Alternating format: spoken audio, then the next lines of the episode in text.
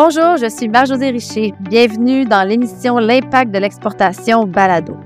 Des pilotes qui s'entraînent pendant des milliers d'heures sans quitter le sol, des médecins s'entraînent à des opérations complexes sans patients sur la table, des soldats et des ingénieurs qui s'entraînent à des scénarios réels sans que leur vie ne soit en danger.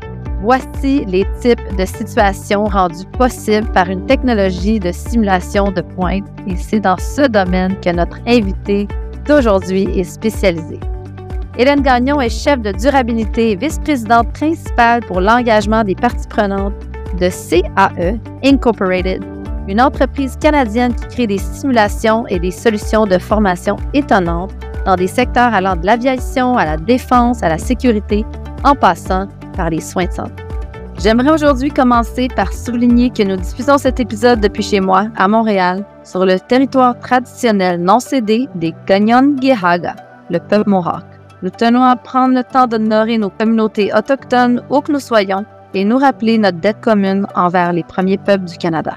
Né en 1947, CAE est devenu un géant mondial avec des activités et des installations dans 35 pays. La plupart de ses clients se trouvent à l'étranger, ce qui signifie que c'est comment relever les défis et saisir les opportunités du commerce international. Vous voulez connaître leurs secrets, alors restez à l'écoute avec mon entretien hors du commun avec Hélène. Bonjour Hélène. Bonjour Marie-Josée.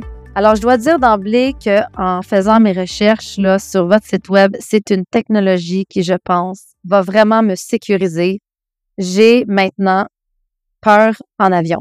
Alors, je vais pouvoir te rassurer parce que, en fait, peu importe où tu voyages dans le monde, peu importe dans n'importe quel pays, région éloignée, les chances sont extrêmement élevées que les pilotes aient été formés sur des simulateurs de vol conçus, fabriqués ici à Montréal ou dans l'un de nos centres de formation, puis ils sont reformés comme ça à chaque six mois à pratiquer des scénarios difficiles pour éviter et pour être prêt si jamais euh, euh, il arrive une situation euh, inattendue et être capable de réagir avec sang-froid parce que ça ne sera pas inattendu pour eux, pour elles, parce qu'ils l'auront déjà pratiqué maintes, et maintes fois dans, dans le simulateur. Alors, je te rassure, tu devrais être rassuré. L'aviation, c'est le mode de transport le plus sécuritaire, notamment grâce à la formation qui est récurrente par le biais de la simulation. Je suis rassurée, je vais essayer de l'être en plein vol, mais comme on le sait, souvent ces peurs-là sont irrationnelles et ils se sont développés à travers le temps. Je les avais pas jeunes, mais là, je les ai maintenant. Mais on a touché un peu là, aux grandes lignes de l'entreprise, donc qui serait l'aviation, mais peut-être en tes mots, qu'est-ce que CAE euh, fait? On a parlé de simulation, de formation, mais quel type de service vous offrez en général? En fait, pour rendre ça vraiment simple, on est là pour rendre le monde plus sécuritaire. Puis dans le fond, quand tu nous as dit que tu avais une peur puis tu te sentais pas en sécurité, ben nous, on travaille exactement à éviter ça. Donc nous, on est là vraiment pour aider les personnes qui occupent ce qu'on appelle des fonctions critiques là, avec tout le savoir-faire et les solutions nécessaires pour rendre le monde plus sécuritaire. Donc ça veut dire faire de la formation par le biais de la simulation, notamment simulateur de vol, pour les pilotes d'avion, donc les pilotes de ligne, mais aussi euh, les pilotes des avions d'affaires. Ça veut dire entraîner nos forces de défense des pays alliés, non seulement au niveau de la, simulation, mais sur des avions, des bateaux et tout ça, pour être capable de pratiquer des scénarios difficiles, puis d'être capable à faire face à leur mission euh, le moment euh, venu. Puis ça veut dire aider le personnel de santé à se préparer à pratiquer des opérations avant de les faire sur euh, nos êtres chers pour être sûr qu'il n'y a pas d'erreur dans le fond humaine. Donc, c'est ce qu'on fait.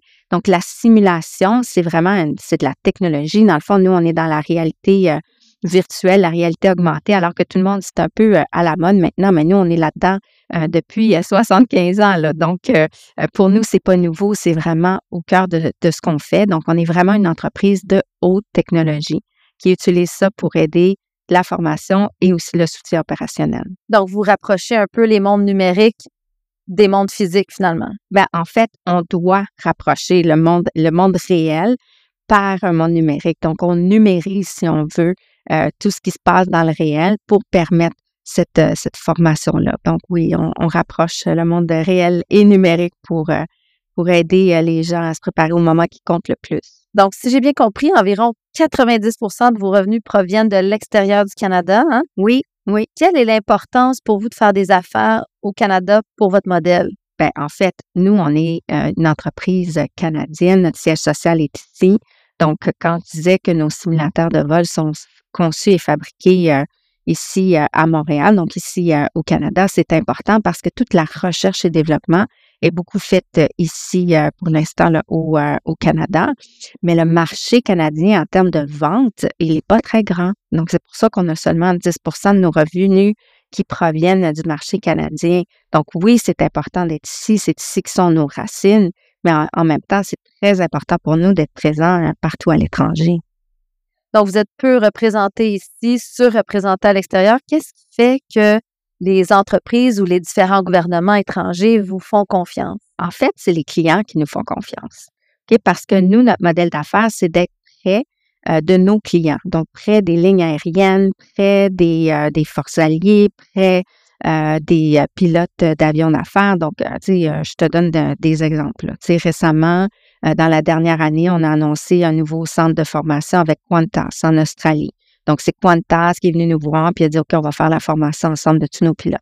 Encore plus récemment, on a ouvert, euh, annoncé l'ouverture d'un nouveau centre de formation avec Aegean Airlines, qui est la plus grande ligne aérienne en Grèce. Donc, on va ouvrir un nouveau centre à Athènes. Euh, au niveau des avions d'affaires, là, on a, on a annoncé un nouveau centre à Savannah, en Georgie, puis à Las Vegas, sur la côte ouest américaine. Et encore plus récemment, on vient d'annoncer euh, qu'un nouveau centre va ouvrir à Vienne, en Autriche. Encore là, pour être des clients. Donc, pourquoi on a ouvert des nouveaux centres dans ces nouvelles villes ou dans ces nouveaux pays-là? C'est parce que il y a un client qui nous dit on a besoin de vous, de vos technologies, de vos simulateurs, de vos instructeurs, de votre centre de formation ici pour aider à faire face à la croissance puis aux besoins au niveau des pilotes. C'est 300 000 nouveaux pilotes qu'on va avoir besoin dans les dix prochaines années. Ça, c'est sans compter toute la formation récurrente pour s'assurer que tout le monde se sent toujours en sécurité quand on, quand on prend l'avion. Donc, euh, il faut être près des clients. C'est comme ça qu'on fait nos choix. C'est pas juste euh, de façon arbitraire. On décide pas d'aller euh, ouvrir un nouveau centre de formation en Autriche ou en Grèce parce que ce sont des destinations qui nous plairaient, par exemple. C'est vraiment parce qu'il y a des clients qui sont là, puis la localisation est vraiment choisie avec nos clients. Donc, les clients vous approchent. Est-ce que vous démarchez des marchés euh, justement euh, de façon stratégique? C'est quoi vos principaux marchés? Est-ce que vous allez, disons, vous dites, OK, ce territoire-là, on, veut être en croissance, euh, disons, en Asie versus en Europe, ou c'est vraiment à la demande des clients que vous vous adaptez? En fait, peut-être pour vous donner une idée, là, on s'est dit 10% de nos revenus viennent d'ici du Canada. Notre plus gros marché demeure les États-Unis. Si on fait des chiffrons, c'est à peu près 50% de nos revenus qui viennent des États-Unis, 20% qui viennent de l'Europe. Puis là, je compte euh, le Royaume-Uni dans l'Europe, le Royaume-Uni euh, et euh, le reste de l'Europe. 15% en Asie et puis à peu près 5 là, pour l'Amérique centrale, l'Amérique du Sud, l'Océanie, l'Afrique. Donc, on voit un peu la répartition déjà géographique. On voit que les États-Unis demeurent un marché très important, que ce soit pour l'aviation civile, pour l'aviation d'affaires, euh, inutile de le dire, pour la défense et la sécurité euh, aussi. Donc, c'est un marché très, très important. Mais on voit que l'Europe à 20% l'Asie à 15% il y a des marchés qui, grandissent, là, vraiment. Donc, euh, nos choix, si on veut, d'exportation ou d'endroits où on va s'établir, c'est toujours fait vraiment avec les clients. On n'y va pas tout seul. On est proche, proche des lignes aériennes depuis toujours. On est proche des forces de défense alliées depuis toujours. Et donc, on fait ça toujours en partenariat. On ne fait pas juste du démarchage euh, par nous-mêmes. Est-ce que ces deux secteurs-là, l'aviation et la défense, ce sont les secteurs principaux de CAE? Oui, le secteur des soins de santé, c'est encore très petit. C'est moins que 5% de nos revenus. Donc, euh, le reste est à peu près à, part égale entre l'aviation civile et la défense et sécurité. Là, ça dépend des, des années, mais tu sais, si on fait des, des, chiffres donc ce sont deux, euh, nos deux plus grands marchés, là, c'est vraiment l'aviation civile et la défense et la sécurité. Est-ce qu'il y a beaucoup de compétition? Est-ce qu'il y a plusieurs compagnies dans le monde qui sont établies et qui sont capables de donner le même service que vous? C'est une bonne question, en fait, parce que euh, la raison pour laquelle euh, on pense qu'on est les meilleurs et puis qu'on est pas mal euh, les meilleurs au monde dans notre euh, domaine, c'est que nous, on est seulement concentrés sur ce que je suis en train de vous expliquer. Donc oui, on a des concurrents qui sont beaucoup plus gros que nous. Airbus et Boeing sont des concurrents, par exemple. Mais Airbus et Boeing, on le sait, le cœur de leur entreprise, c'est de faire des avions. Hein. Donc, euh, c'est sur ça qu'ils misent principalement pour euh, faire, euh, faire leur croissance, faire leur revenu, alors que le volet simulation, c'est tout petit pour eux. Alors que nous, la raison pour laquelle on est si bon, puis on a des si grandes parts de marché, c'est que nous, on ne fait que ça. Et donc, c'est pour ça qu'on est très, très bon. C'est pour ça aussi qu'on travaille avec tous les fabricants d'avions. Par exemple, si une ligne aérienne a des avions de Boeing, d'Airbus, de Bombardier, d'Embraer, ben, ils vont aimer ça, travailler avec un fournisseur pour la simulation qui est indépendant de tous ces fabricants d'avions-là, puis qui peut leur fournir la meilleure simulation adaptée qui reproduit chacune de leurs plateformes de façon indépendante. Ils ne voudraient pas donner l'information à Airbus sur leurs avions Boeing, par exemple. Comprenez?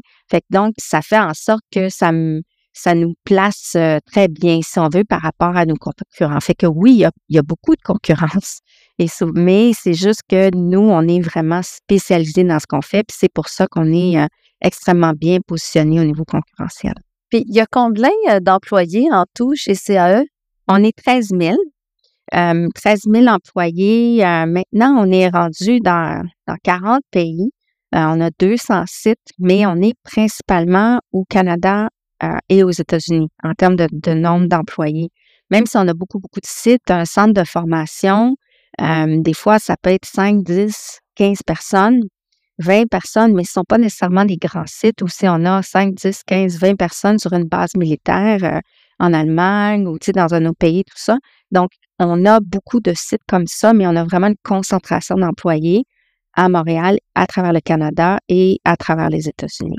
Donc, toute entreprise là, qui fait affaire à l'échelle internationale est confrontée à un certain degré de risque, hein, on le sait. Mm-hmm. Comment vous identifiez, comment vous évaluez les risques auxquels vous pourriez être confronté là, en pénétrant un nouveau marché? Comme toutes les entreprises, on a une façon de, d'évaluer nos risques, puis c'est assez euh, structuré. Là, mais si on, garde ça simple, c'est sûr qu'il y a des risques euh, financiers. Hein, donc, euh, au départ, et puis je dirais que sur ça, EDC, e Export Développement Canada, nous aide à minimiser un peu les risques financiers. Donc, EDC e va être là parfois pour financer certains de nos clients. Donc, je sais qu'ils ont offert du financement pour un client pour l'achat d'un simulateur au Cambodge, par exemple. ou qui nous ont accordé des prêts pour la construction de certains simulateurs pour notre centre de formation au Vietnam.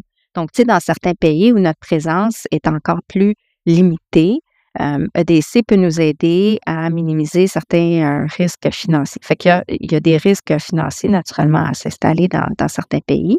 Il y a des risques géopolitiques. Hein. On peut se douter aussi de, s'assurer qu'on est présent dans les bons pays euh, au bon moment. Mais encore là, c'est de travailler en, en partenariat. On ne travaille jamais seul. On est toujours là pour répondre à des besoins de clients donc, on est toujours près de lignes aériennes, d'opérateurs d'avions d'affaires, de forces de défense alliées. Donc, les choix et tout ça, la, façon d'évaluer euh, les risques, c'est fait euh, de façon conjointe. Euh, dans le domaine de la défense et de la sécurité, bien sûr, il y a des contraintes au niveau du contrôle à l'exportation, des risques au niveau de la cybersécurité, bon, tout ça. Donc, ce sont des risques qu'on est à même de gérer parce qu'on travaille en partenariat avec nos clients. Vous exercez vos activités dans un grand nombre de pays avec des cultures différentes. Est-ce qu'il y a des défis majeurs justement en termes d'environnement, de société, de gouvernance auxquels vous devez faire face et trouver des solutions? En fait, euh, nous, comme on est là pour rendre le monde plus sécuritaire, on dit qu'on a un but qui est très noble. sais, quand on parle de, de développement durable, puis moi, je suis la chef de la direction du développement durable, donc ce qu'on fait dans le fond, comme mission, c'est au cœur du développement durable, c'est de s'assurer qu'on a un, but au-delà d'avoir de la croissance, puis de, de, faire en sorte qu'on a des, des, revenus, des profits et tout ça. On a un impact positif sur la société en rendant le monde plus sécuritaire. Donc, euh, oui, on a une gouvernance autour de tout ça, puis on a des, euh, des plans très ambitieux. On est devenu carboneutre depuis euh, l'année 2020. Euh, pendant la pandémie, je pourrais vous expliquer un peu tout ce qu'on a fait quand on a perdu tous nos revenus, puis qu'on s'est transformé rapidement pour euh, fabriquer des, respirateurs pour aider la société alors qu'on n'avait jamais fait ça auparavant. On a mobilisé tout l'écosystème au Québec euh, pour créer des centres de vaccination en entreprise. Donc ça, c'est parti vraiment de l'initiative de mon président et moi-même. Donc, on a convaincu le gouvernement du Québec de permettre que la vaccination contre la COVID soit faite en entreprise, qui a permis que 10% des vaccins qui ont été euh, donnés soient faits par le biais des entreprises à nos coûts, là, au coût des entreprises, pas au coût du gouvernement. Donc, je pense qu'on a une approche CCAE qui est d'aider la société au-delà de, de, ce qu'on fait euh, dans notre mission euh, de base. Mais il y a beaucoup de choses qui sont intéressantes, je dirais, grâce à, nos technologies. Puis j'ai le vous donner un exemple parce que j'ai, en fait, j'aurais le goût de te donner un exemple, euh, Marie-Josée. Récemment, on a été approché par euh, le gouvernement de la Grande-Bretagne qui sont en train d'exploiter des éoliennes en mer, puis ils nous ont approchés pour dire on aimerait ça simuler euh, les vents puis les interactions entre l'éolienne, la mer et tout ça. On a besoin d'un environnement de simulation pour voir comment on pourrait utiliser des drones et des robots pour faire l'inspection des parcs d'éoliennes euh, en mer.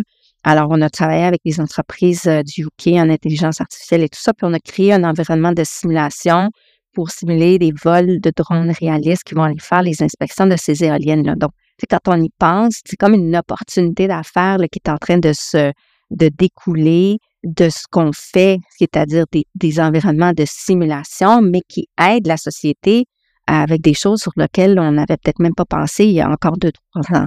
Donc, je pense qu'il y a beaucoup de choses qui se dessinent pour nous là, avec, euh, avec cette gouvernance-là qui va nous permettre d'avoir des nouvelles opportunités d'affaires. Mais justement, juste le fait de simuler là, dans un monde, euh, disons, numérique, j'imagine qu'on n'utilise pas toutes les ressources dans le monde physique. Donc, disons, un avion, tu ferais 1000 heures de vol. Ben là, il fait 1000 heures de vol, mais avec ses lunettes d'intelligence artificielle. Oui. J'imagine que déjà là, d'emblée, on diminue beaucoup l'impact environnemental. Est-ce que vous le calculez? Est-ce que vous le quantifiez? En fait, euh, à chaque année, grâce à nos simulateurs de vol au niveau de l'aviation civile, c'est 5 millions de tonnes de CO2 euh, qui vont jamais dans l'atmosphère. Okay? Donc ça, c'est en partant un peu euh, notre contribution, si on veut, là, à, à la planète.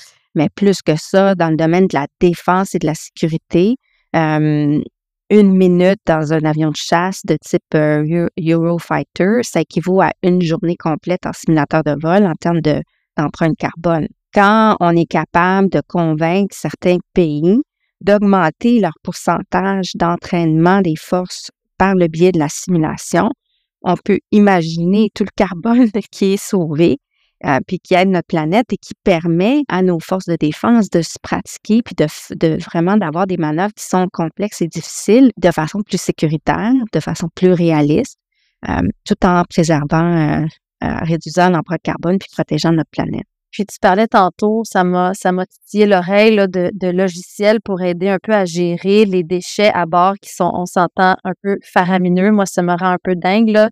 C'est un une gorgée d'eau euh, dans un, verre de plastique, je me dis, mon Dieu, tu sais, puis là, tout ça est jeté espèce d'usage unique, là, un peu cette philosophie-là qui est à bord. Donc, vous êtes en train de créer certains logiciels pour essayer de mieux gérer le, déchet? Oui, c'est d'optimiser euh, ce qui est vraiment requis en termes de nourriture en fonction des personnes qui sont là. Donc, c'est vraiment, c'est ça, c'est de l'optimisation en fonction du nombre de personnes, euh, des, gens qui sont là, d'où ils arrivent, où est-ce qu'ils s'en vont et tout ça. Donc, euh, s'assure qu'il y a juste les bonnes quantités pour, dans le fond, réduire les, les déchets. Donc, on parle d'optimisation la nourriture, mais optimisation euh, des vols aussi en optimisant le, plan de vol pour euh, éviter euh, qu'on utilise du, carburant pour rien, dans le fond. Là.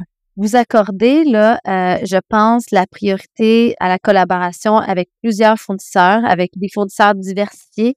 Donc, de façon générale, comment travaillez-vous avec vos fournisseurs? Ben, en fait, on, est aussi fort que le plus faible de nos fournisseurs. Hein. C'est ça une compagnie parce que euh, on a tous besoin de, pièces, de services et tout ça. Donc, on, travaille en étroite collaboration avec nos fournisseurs qu'on considère nos, partenaires. Mais quand on pense au développement durable puis à l'action climatique, on sait qu'on est tous interreliés. Nos émissions euh, directes sont les émissions directes indirectes de quelqu'un d'autre. Et donc, on doit travailler vraiment en partenariat. Fait notre chaîne d'approvisionnement, notre chaîne de valeur devient très importante dans ça. Mais il faut se le dire, c'est pas tous les fournisseurs qui ont le même niveau de maturité quand on parle de développement durable. Il y en a qui sont très, très avancés, puis il y en a d'autres qui commencent, qui sont au premier balbutiement, qui n'ont jamais calculé leur empreinte carbone, qui ne savent même pas de quoi on parle quand on parle d'empreinte carbone. Fait que notre rôle, c'est pas de leur envoyer des questionnaires puis leur dire euh, remplissez ça, puis euh, il faut réduire euh, le carbone puis réduire les coûts et tout ça. On les prend sous notre aile. Tu sais, dans le fond, on, leur dit on va travailler ça ensemble. On est ensemble là-dedans dans l'action climatique. On est carboneutre, donc on compense nos émissions directes et indirectes. Mais éventuellement, il va falloir qu'on réduise aussi toutes nos émissions indirectes de notre chaîne de valeur. Et puis, on a récemment fait venir le, top, si on veut, de nos fournisseurs stratégiques sur les simulateurs de vol. On leur a offert une formation sur c'est quoi l'empreinte carbone, c'est quoi les changements climatiques. On les aide à faire leur premier inventaire carbone. On a nos ingénieurs qui les aident à dire, OK, comment est-ce qu'on va regarder ça maintenant ensemble? On les dirige vers des programmes qui existent aussi, que ce soit à Montréal avec la Grappe aéronautique Aéro Montréal, qui les aide avec du financement puis du, conseil aussi, si on veut, pour euh, réduire leur empreinte carbone. Fait on travaille en partenariat en utilisant un peu tous les outils qu'on a pour que, ultimement, tout le monde en soit un petit peu au même niveau, puis qu'on soit capable après ça d'avoir la même terminologie, puis de travailler ensemble à réduire notre, euh, empreinte carbone. Donc là, j'ai entendu vous compenser vos émissions directes et indirectes. De quelle façon vous achetez des crédits carbone? Comment ça fonctionne? C'est intéressant de comprendre ça parce qu'il y a beaucoup d'entreprises qui ont décidé de se dire, ben nous, on va faire la compensation de nos émissions résiduelles seulement, mettons, en 2050. Puis nous, on a décidé de prendre l'approche inverse. On a décidé qu'on voulait prendre euh, des mesures ambitieuses dès maintenant. Puis on s'est dit en 2019 qu'on allait devenir carboneutre en d'un an on a décidé de continuer à le faire, même si euh, la pandémie est arrivée, puis que inutile de vous dire que ça a eu un gros impact sur nos revenus. Les premiers mois, c'était très, très difficile pour notre entreprise, mais on est devenu carboneutre en 2020, donc on compense nos émissions directes de Scope 1, puis notre énergie, notre électricité de nos 200 sites dans nos 40 euh, pays avec des certificats d'énergie renouvelable. Puis ce que ça a fait, c'est de d'inspirer d'autres entreprises de notre secteur, d'inspirer nos employés, nos enfants, les générations futures à se dire, mais faut que ça fasse mal maintenant. Il faut qu'on le sente tout de suite. Là. Il faut qu'on, il faut qu'il y ait comme une facture qui nous force à réduire plus vite à la source. Parce que c'est ça que ça fait, nous, la compensation.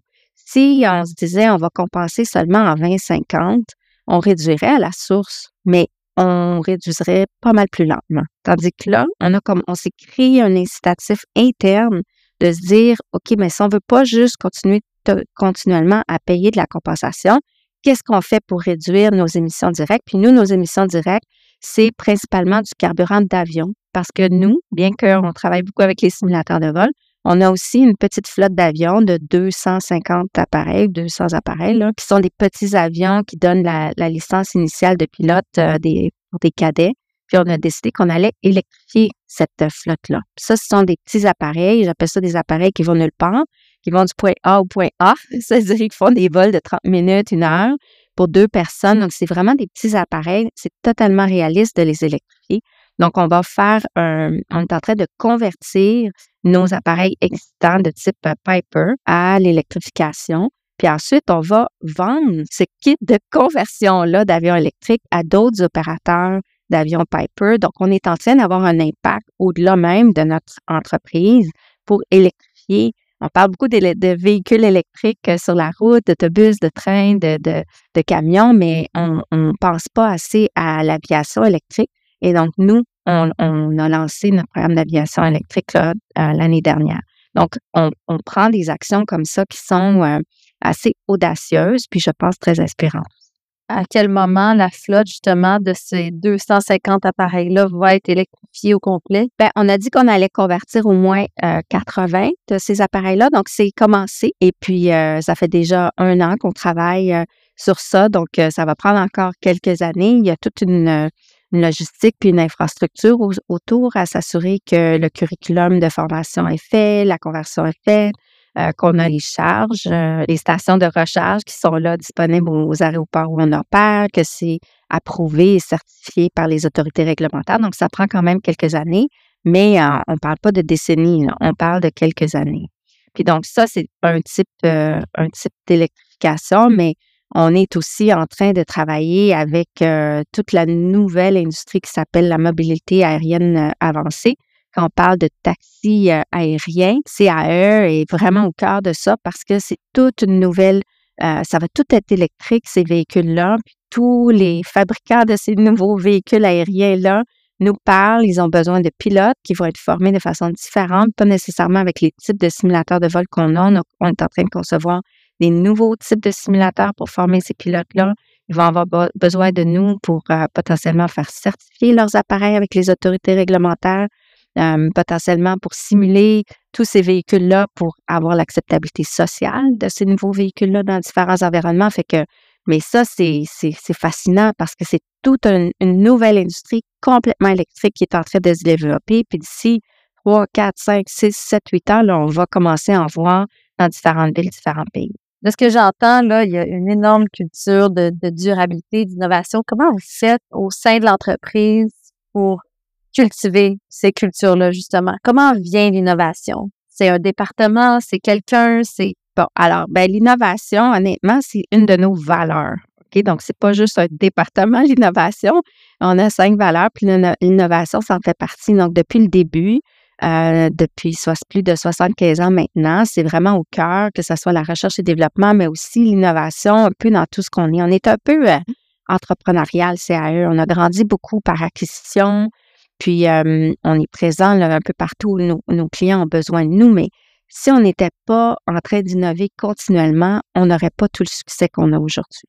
On ne serait pas en train euh, d'explorer les taxis aériens, d'explorer comment on peut simuler euh, l'utilisation de drones pour inspecter des éoliennes en mer. On ne serait pas en train euh, d'aider nos clients à former des pilotes jour après jour, puis à aider les, forces aériennes, les forces armées à, à, se préparer comme il faut à leur mission par le biais de la simulation. C'est vraiment l'innovation technologique qui est au cœur de ça. Donc ça, je dirais que c'est un peu, on appelle ça notre source secrète chez CAE. C'est vraiment dans notre ADN, l'innovation mais le fait d'avoir un impact sur la société, un impact positif sur la société, c'est au cœur de ce qu'on fait. Quand on dit qu'on rend le monde plus sécuritaire, alors c'est naturel d'ajouter des, des, des, des, cordes à notre acte, de dire, ben, on est carboneutre, puis on, on, fait partie de la solution au niveau de l'environnement. On est là pour aider la société quand arrivent des situations comme la pandémie, puis on se dit, qu'est-ce qu'on peut faire pour euh, aider, que ce soit avec nos, nos respirateurs ou avec la mobilisation autour de la vaccination d'entreprise. Donc, on a ça, je dirais, un peu dans notre ADN, puis c'est très mobilisant pour nos employés. C'est vraiment dans votre modèle d'affaires, de ce que je comprends à la base. Tu as récemment participé à une table ronde sur la manière dont les entreprises canadiennes peuvent être propulsées sur la scène internationale. Qu'est-ce que tu as tiré de cette discussion-là? Ben, en fait, euh, je pense que ce qu'il faut se dire comme entreprise canadienne, c'est que le marché du Canada n'est pas nécessairement un, grand marché ici. Et donc, il ne faut pas avoir peur d'oser puis de, se positionner à l'international. si CAE, on vendait seulement au Canada, serait seulement 10% des revenus qu'on fait. Donc, au lieu d'être une entreprise de plus de 4 milliards de dollars, euh, on serait une entreprise de 400 millions. donc, je pense que le fait de se propulser à l'international, puis se dire quand on a euh, les technologies, qu'on a les bonnes valeurs, qu'on a, on peut euh, oser aller dans les marchés étrangers. Puis il faut le faire si on veut viser plus de croissance parce que le marché du Canada n'est pas nécessairement un grand marché pour plusieurs entreprises, en tout cas dans le secteur aéronautique, dans le secteur de la défense, c'est certainement pas un marché d'envergure. Donc, il ne faut pas hésiter à utiliser les leviers qui sont là, que ce soit EDC qui est là pour accompagner les entreprises à l'étranger, mais aussi euh, les, euh, les ambassades du Canada partout à l'étranger, les délégations du Québec qui sont là pour accompagner les entreprises d'ici pour faire leur place, ouvrir des portes. Dans notre cas, comme on est établi dans plusieurs des marchés, on est quand même assez bien établi, donc euh, on n'a pas toujours besoin des ambassades et puis de, la délégation, mais parfois oui, dans notre marché de la santé, qui est un, marché un petit peu plus petit pour nous, on est peut-être moins branché que dans le marché de l'aviation et de la défense. Et souvent, on va faire appel à ce moment-là aux ambassades, aux délégations pour nous aider. Donc, je pense qu'il ne faut pas hésiter à utiliser les leviers qui sont là pour nous aider, euh, pour nous propulser à l'international. Au départ, quand CAE, bon là, ça fait plusieurs années que vous êtes en affaires, mais au départ, quand CAE a voulu exporter, est-ce que c'était par acquisition que ça a été une des clés pour vous faire entrer dans des nouveaux marchés? Bien, en fait, on a vendu euh, euh, des premiers simulateurs euh, en Europe. Donc, on a commencé. En fait, on est une entreprise qui, au départ, était beaucoup une entreprise de produits, donc de simulateurs de, vol. On a fait toutes sortes d'autres produits, là, même si on ramène ça peut-être aux produits phares, qui étaient les simulateurs de vol. Mais parce qu'à un moment donné, on avait tellement des parts de marché élevées, plus de 80% des parts de marché, on disait, on peut pas seulement rester dans les produits, il faut qu'on se diversifie. C'est pour ça qu'on est allé dans le service, dans la formation pour les pilotes. Et là encore, on est numéro un au monde, mais euh, c'est un marché qui est beaucoup plus fragmenté. Et là, maintenant, on se diversifie vers les services qui sont plus seulement les services de formation, mais dans les services adjacents avec des solutions logicielles pour les lignes aériennes. Donc, tout ça, ça nous a amené à, à nous diversifier. Fait qu'au départ, ça a commencé par des exportations de produits dans différents marchés étrangers, mais éventuellement, oui, quand c'est diversifié au niveau du service, d'abord pour la formation des pilotes, on a fait des acquisitions de certains centres de formation pour s'assurer qu'on avait euh, des sites un peu partout près des clients. Parce que comme les pilotes sont recertifiés à chaque six mois, les, lignes aériennes ne veulent pas perdre leurs pilotes pendant trois semaines, une semaine de voyagement, une semaine de formation, une semaine de voyagement. il faut que ça soit proche là, pour qu'ils puissent être recertifiés rapidement puis retourner au travail. Aujourd'hui, il y a plusieurs Canadiens qui nous écoutent parce qu'ils souhaitent développer leur entreprise grâce à des exportations. Quel est le conseil? Je pense que tu as touché à plusieurs choses, mais quel est le ou les quelques conseils que tu aimerais donner euh, pour aider ces gens-là dans leur démarche? Ben, je pense qu'il faut s'assurer d'avoir un marché qui est ouvert à nous. Donc, si on pense qu'il n'y a, pas de marché pour nos produits, pour nos services dans un pays en particulier, il ne faut pas s'acharner sur un pays. Nous, ce qui a fait, euh, ce qui a fait notre succès, c'est qu'on a était toujours très près de nos clients. C'est ça qui a fait que notre, euh, notre croissance a continué sans cesse. C'est qu'on se dit où sont les clients, où sont les besoins, et puis on suit dans le fond les, clients avec nos produits, avec nos services. Fait que ça s'est fait plus naturellement. Fait qu'une fois qu'on a ciblé un peu où sont les clients, où sont les besoins, Là, il faut se faire accompagner après. Donc, utiliser les outils qui sont à notre disposition parce que les gouvernements ici savent très bien, euh, les différentes organisations savent très bien que le marché du Canada n'est pas un grand marché. C'est pour ça qu'on essaie d'abord d'exporter souvent vers les États-Unis, puis ensuite vers d'autres marchés pour se diversifier. Mais il faut se faire accompagner, puis utiliser les leviers qu'on a, DC, euh, les ambassades, les délégations, tout ça. Il y en a beaucoup euh, de services d'aide aux exportations. Alors, il ne faut pas, faut pas hésiter à demander de l'aide. Il y a beaucoup de gens qui attendent que ça, de nous aider à, exporter. C'est un peu comme l'adage dit, là, il faut pêcher là où il y a des poissons. Exact, exactement.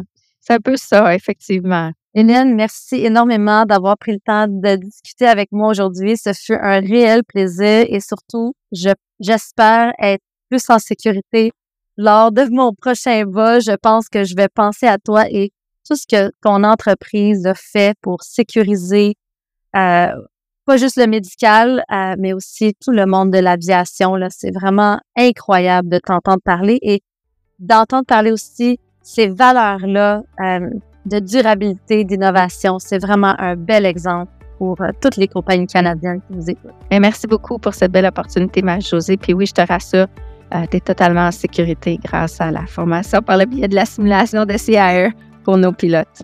Merci tout le monde de nous avoir rejoints aujourd'hui à l'émission L'impact de l'exportation balado.